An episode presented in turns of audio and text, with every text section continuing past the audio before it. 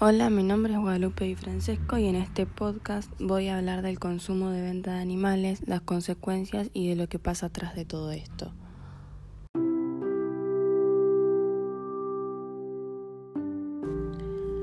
Atrás de la venta de animales están los criaderos. ¿Qué son los criaderos? Estos son lugares donde hay instalaciones dedicadas a la cría de una o varias razas puras. Los animales del criadero deben tener documentación oficial y los animales deben gozar de salud y espacio necesario según su tamaño.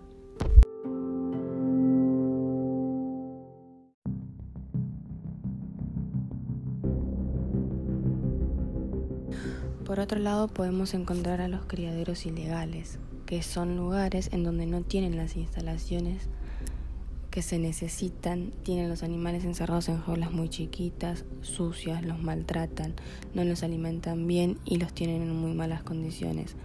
Esto lo lleva a que los animales se enfermen, sufran y hasta les pueden causar su muerte.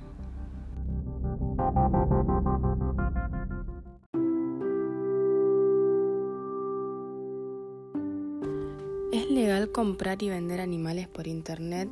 Sí, es legal. Los animales domésticos se pueden vender legalmente por internet, siempre que el vendedor tenga la licencia para ello. Y las especies exóticas, solo los centros autorizados pueden comercializarlos.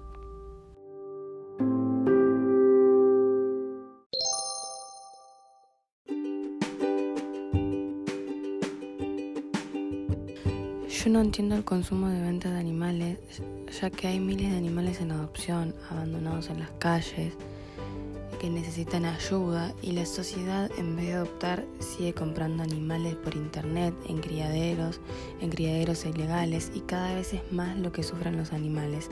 Dejemos de promover el maltrato animal y adoptemos.